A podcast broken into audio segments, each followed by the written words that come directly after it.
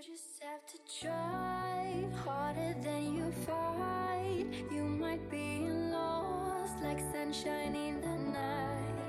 You know what they say, life's about today. If you 嗨，各位小伙伴们，大家早上好，我是姚老师，欢迎大家来到今天这一期的英语口语每日养成。今天的话呢，我们来学习这样一段话，虽然呢不是很长，但是还是颇有难度的。She's already prone to flashbacks, if you know what I mean. She's already prone to flashbacks, if you know what I mean. She's already prone to flashbacks, if you know what I mean. 她已经有一段不堪回首的记忆了，你懂我意思吧？She's already prone to flashbacks, if you know what I mean.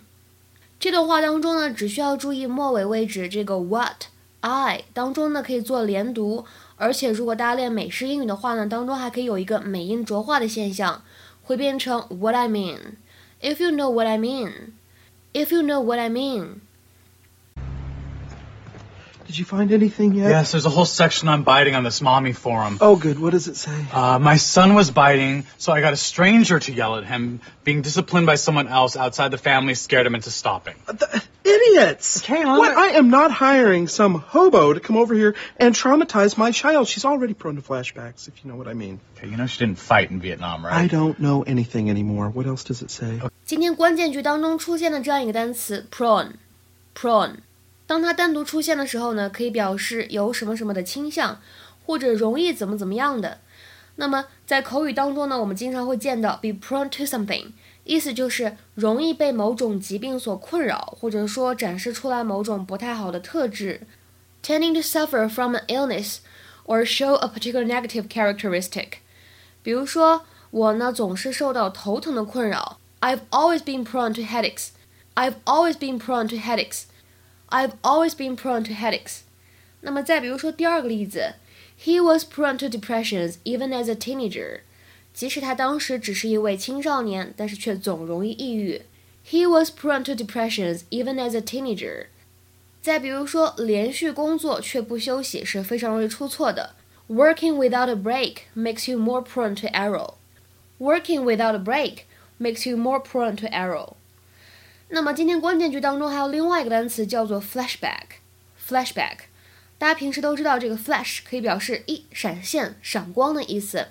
那么当你们看电影的时候呢，有一些这个拍摄手法是倒叙，或者我们说讲故事的时候是一个倒叙，那么这个倒叙呢就可以使用这个单词来表达，叫做 flashback。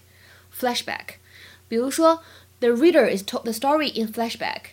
The reader is told the story in flashback。这个故事呢是倒叙讲述的。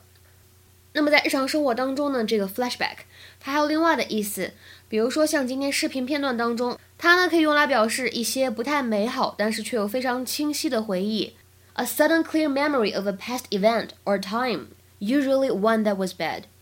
比如说，我脑子里面呢总是闪现出来他躺在那里流着血的画面。I kept having flashbacks of her lying there bleeding. I kept having flashbacks of her lying there bleeding.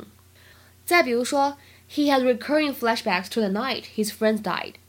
他脑子里面总是想起那天晚上他的朋友们去世的画面。He has recurring flashbacks to the night his friends died. 那么今天的话呢，请各位同学在今天节目末尾尝试翻译下面这个句子，并留言在文章的留言区。疲劳驾驶的司机是很容易忽视路上的一些危险信号的。疲劳驾驶的司机是很容易忽视路上的一些危险信号的。